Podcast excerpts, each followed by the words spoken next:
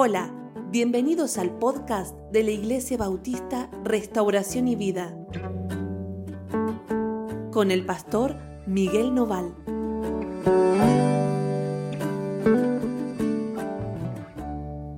Hola, ¿cómo andan? Dios los bendiga muchísimo. Estamos muy contentos de estar juntos otra vez.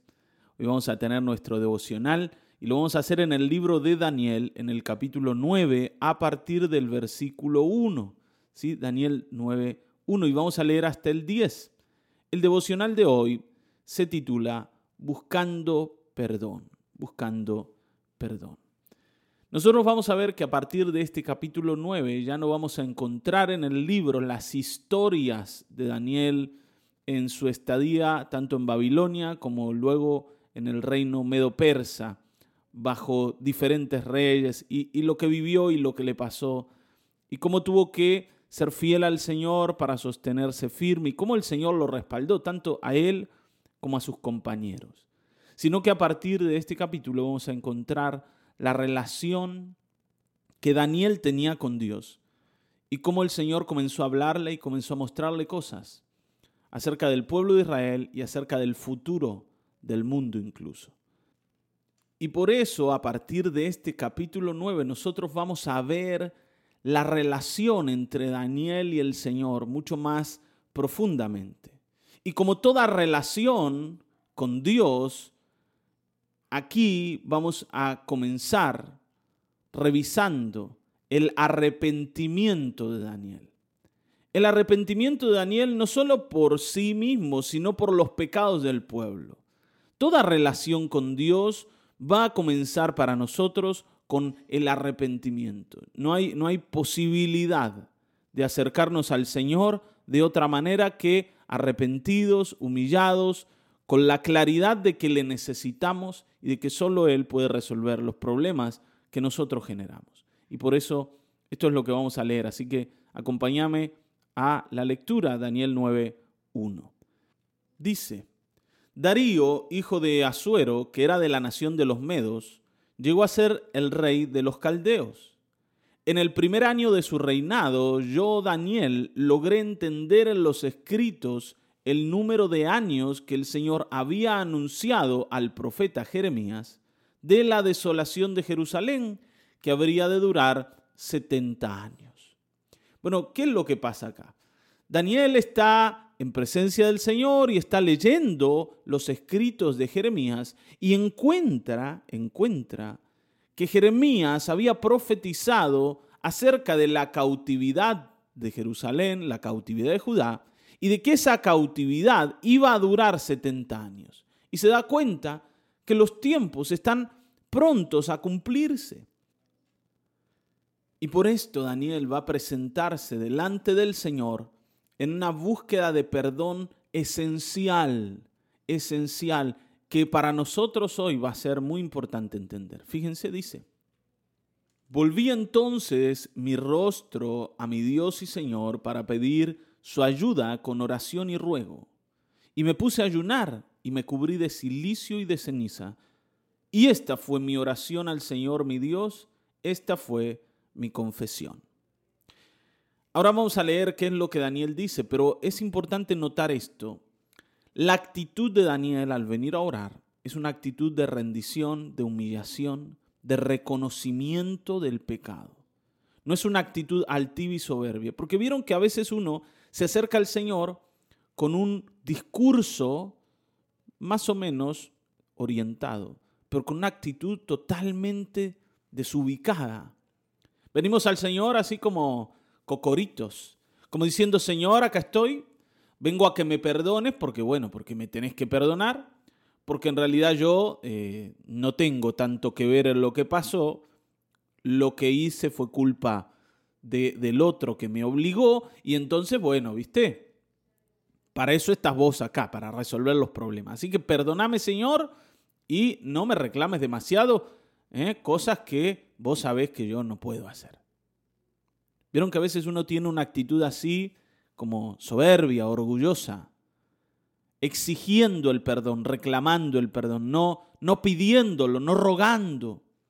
Él incluso lo que hacía es cubrirse de ceniza y esta era una práctica judía que tenía que ver con humillarse y, y hacerlo de una manera incluso física. Ellos se tiraban ceniza en la cabeza y en los vestidos de veras. Y tenía que ver con, con humillarse hasta el polvo y contaminarse incluso y venir al Señor con toda la claridad de que yo soy indigno delante de Él y estoy en esa condición. Tenía que ver con expresar tristeza y dolor por lo que pasó. Hermanos, el arrepentimiento nos tiene que llevar a nosotros a sentir dolor por el pecado, no simplemente decir, bueno, Señor, perdón, sí, ya me di cuenta que me mandé una macana, pero bueno, ¿viste? ¿Qué voy a hacer? ¿Cómo que voy a hacer? Yo tengo que dolerme por lo que pasó. Me tiene que importar el pecado, el, el, el error que cometí, la macana que me mandé. Si no me importa, si me da lo mismo, bueno, entonces hay un problema más grande que el que yo pienso. ¿Está bien? Y acá Daniel se va a humillar de esta manera. Ahora fíjense que en realidad Daniel se va a humillar por él y por sus padres y por sus antepasados y por todo el pueblo. Y Daniel no es el responsable por el pecado de los demás. Pero hoy que está delante de Dios y que es Él el que se está dando cuenta que es tiempo de perdón, Él viene a reconocer el pecado suyo y el del resto se hace cargo del pecado. No se desentiende de lo que pasó. No dice, Señor, bueno, mira, yo estoy acá, pero la macana se la mandaron los otros. ¿Qué sé yo? Anda a reclamarle a ellos. No, él dice, nosotros somos el problema y yo soy parte de este pueblo y no puedo obviar, no puedo mirar para otro lado, no puedo olvidar que esto también es mío. Fíjense, dice, Señor, Dios grande y digno de ser temido, que cumples tu pacto y tu misericordia con los que te aman y cumplen tus mandamientos. Hemos pecado, Señor. Hemos hecho lo malo. Hemos sido impíos y rebeldes. Nos hemos apartado de tus leyes y mandamientos. Y acá él comienza con, con algo importantísimo. Antes de hablar del problema, habla de quién es Dios. Señor, tú eres maravilloso. Señor, tú eres grande. Señor, tú eres digno de ser temido. Señor, tú cumples el pacto. Tú guardas la misericordia. Tú amas a los que cumplen tus mandamientos. Señor, no hay ningún problema en ti. Señor, tú eres perfecto. Señor, tú nos has dado todo. Y después de decir esto, dice, pero el pecado es nuestro. Nosotros decidimos corrompernos. Nosotros decidimos dejarte. Nosotros hemos sido impíos y rebeldes. ¿Está bien, no? El pecado es nuestro, es nuestro problema. No tiene nada que ver contigo. A veces uno termina echándole las culpas al Señor de lo que le pasa. Y, ejemplo de esto es Adán. ¿Se acuerdan? En el huerto del Edén, después de haber comido del árbol, cuando Dios le pregunta, Adán, ¿qué hiciste? Adán le dice, y bueno, la mujer que tú me diste, la mujer que tú me diste, me dio del árbol y comí. O sea, yo comí, pero vos me, me diste una mujer que no sirve acá. Ahora me pedís, me venís a exigir, pero escúchame, no me ayudas en nada. Al final de cuentas tengo que andar peleando con esta vieja. Está bien, ¿no? Señor, me hubieses dado una mujer mejor, más inteligente, más ordenada. ¿Qué querés que haga todo yo? ¿Vieron? Esa actitud de Adán muchas veces la hemos tenido, Señor, y bueno, pero vos eh, tampoco me socorriste, no me evitaste que cometa el pecado. Sí, yo me mandé una macana, pero vos no me dijiste, eh, eh, mirá que ahí está el pozo, no caigas. Me dejaste caer, Señor. Al final de cuentas, sí, ¿qué querés? Yo soy débil, fallo. Y vos que tenés todo listo, todo ordenadito, que tenés un montón de ángeles ahí que usás no sé para qué, no me viniste a dar una manito. A veces uno piensa así. Pero Daniel nos está mostrando acá, y, y, esto es lo mismo que después David nos va a decir en el Salmo 51. El pecado es nuestra responsabilidad. El pecado es nuestro, nosotros lo hicimos. Dios no tiene nada que ver, Él es puro, en Él está todo lo que está bien y en nosotros lo que está mal. Y esto es lo que Daniel dice. De ninguna forma Daniel va a acusar al Señor o le va a decir, bueno Señor, pero vos podrías haber hecho algo, Señor. Podrías haber ayudado un poquito acá. Nunca Él va a decir eso. ¿Está bien? El pecado es nuestro. Dice, no obedecimos a tus siervos los profetas, que en tu nombre hablaron a nuestros reyes, a nuestros príncipes, a nuestros padres y a todo el pueblo de la tierra. No obedecimos, decidimos no hacerlo. El pecado es una decisión que tomamos. No podemos eh, como alejarnos de esa idea. El pecado es una decisión. Yo no puedo decir, bueno, qué sé yo, sin querer, un errorcito. Quería hacer las cosas bien, pero me salieron mal. ¿Qué voy a hacer? Mi intención fue buena. No, no, el pecado es una decisión. El pecado es una elección. Yo decidí pecar. ¿O vos no reconoces eso en tu vida? Decidí. Yo tomé una decisión acá. Y hoy no puedo decir otra cosa más que, Señor, vos tenés razón. Por eso vuelve a decir Daniel, tuya, Señor, es la justicia. Y nuestra es la vergüenza. Vergüenza que hoy llevan todos en Judá, todos los habitantes de Jerusalén, todo israelita, cercano y lejano, todos los que por rebelarse contra ti viven ahora en los países a donde los echaste. Señor, tú eres justo. Tú eres justo, no has hecho nada de más, no has actuado mal. La vergüenza es nuestra. Nosotros, Señor, somos responsables de estar avergonzados hoy. Y acá hay algo más que tenemos que notar. Y es que Daniel no solo se hace cargo del pecado, sino de las consecuencias del pecado, de lo que el pecado generó, de las consecuencias que produjo. Señor, hoy estamos esparcidos en un montón de naciones en el mundo a causa del pecado, pero es nuestra responsabilidad, no es culpa tuya, Señor. Hoy estamos avergonzados, pero somos responsables de esa vergüenza. Hoy estamos tristes y somos dueños de la tristeza. Señor, no tienes nada que ver con esto. Tú no causaste esto, lo causamos nosotros. Es importantísimo poder entender eso. Porque a veces uno dice, bueno, Señor, yo sé que me equivoqué, pero para tanto. Mira lo que me está pasando, se ve que estoy pagando los errores de mi vida, pero Señor, ya no, ¿no te parece que es un poquito demasiado lo que me estás haciendo vivir? ¿No te parece que es una exageración? 70 años. Vieron que a veces uno es como que le pelea al Señor. Y, nunca nos hacemos cargo y nunca decimos, Señor, la vergüenza es nuestra. Otra vez, en el 8.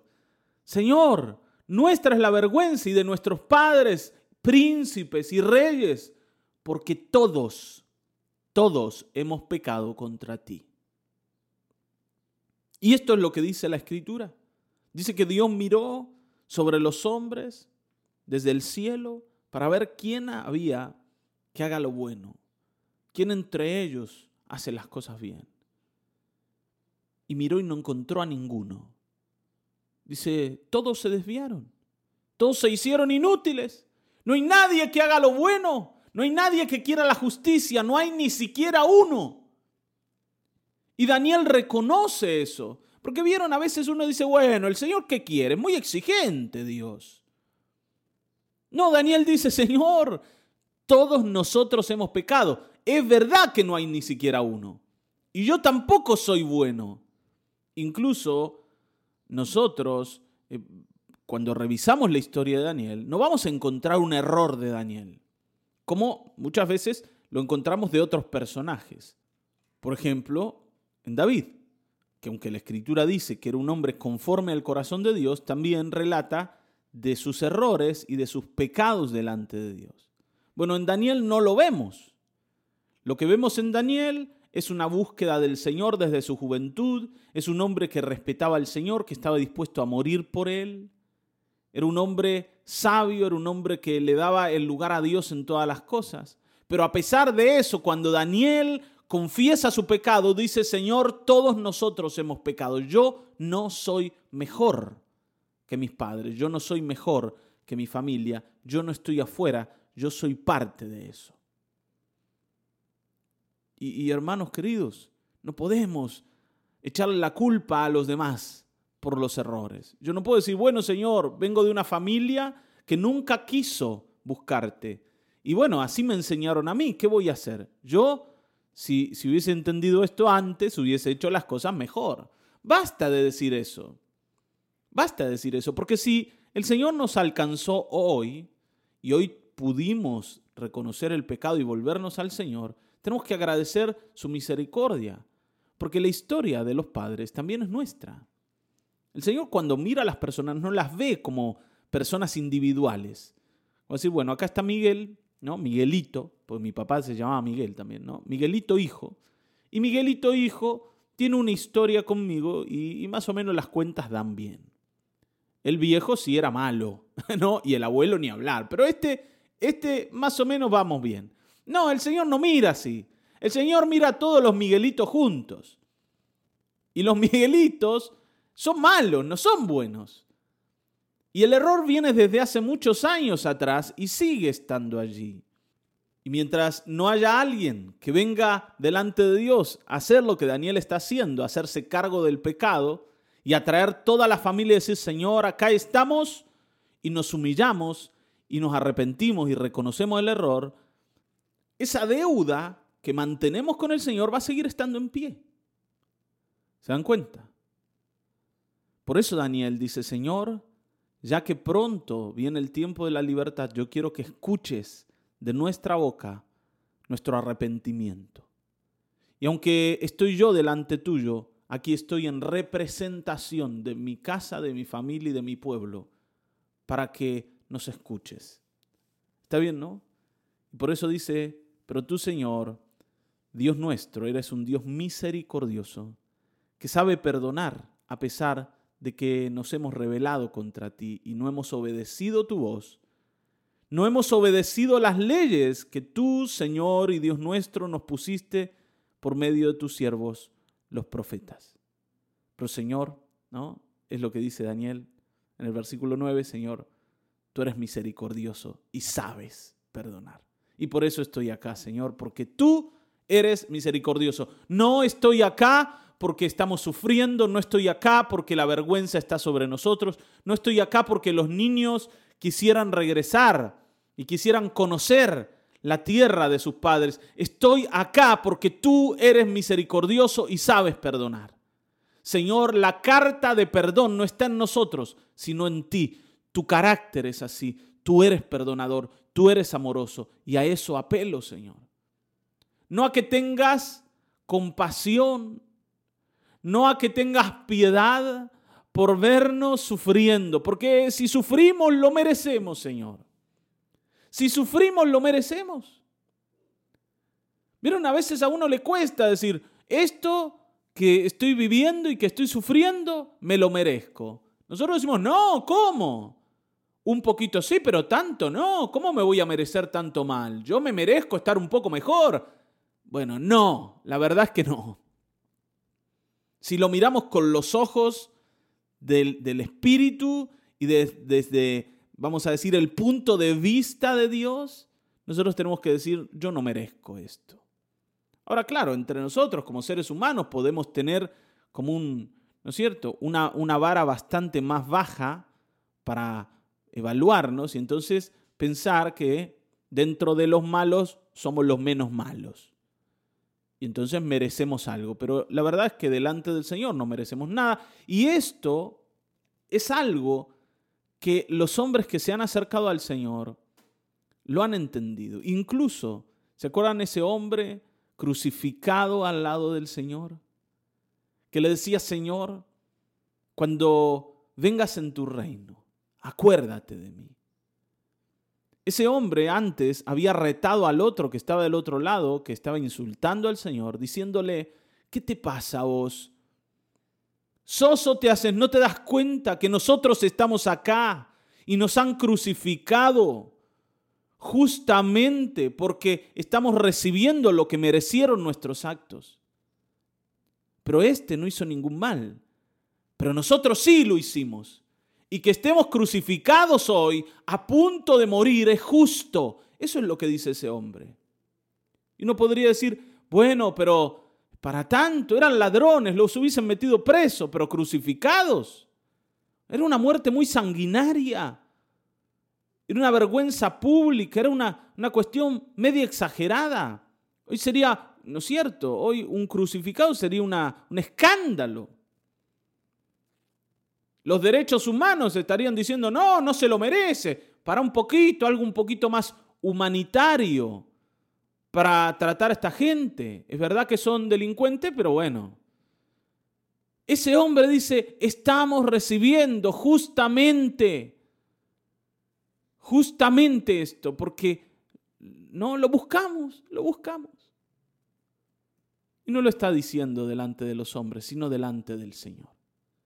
Entonces hoy, nosotros, que no estamos colgados en una cruz, no podemos tratar de justificar lo que hicimos para que el Señor nos levante el castigo. Tenemos que venir a humillarnos y apelar a su misericordia y a su compasión. Y tener la certeza que, como dice Daniel, el Señor es muy misericordioso, muy misericordioso y sabe perdonar. Él sabe perdonar y va a perdonar. Porque Él es así. Él es así.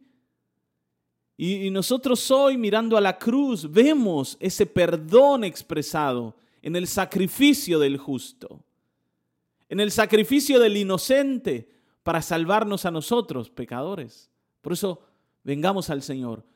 Que hoy tu carta de perdón, que hoy tu argumento de perdón sea la cruz de Cristo y no tu propia vida. ¿Está bien? Y vas a encontrar ese perdón anhelado. Vamos a orar. Padre, gracias por Daniel.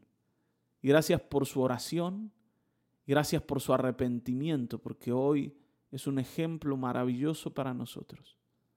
Gracias, Señor, que todos aprendamos a arrepentirnos y a reconocer que te necesitamos que todo lo bueno está en ti y que es nuestra la vergüenza y es nuestro el error.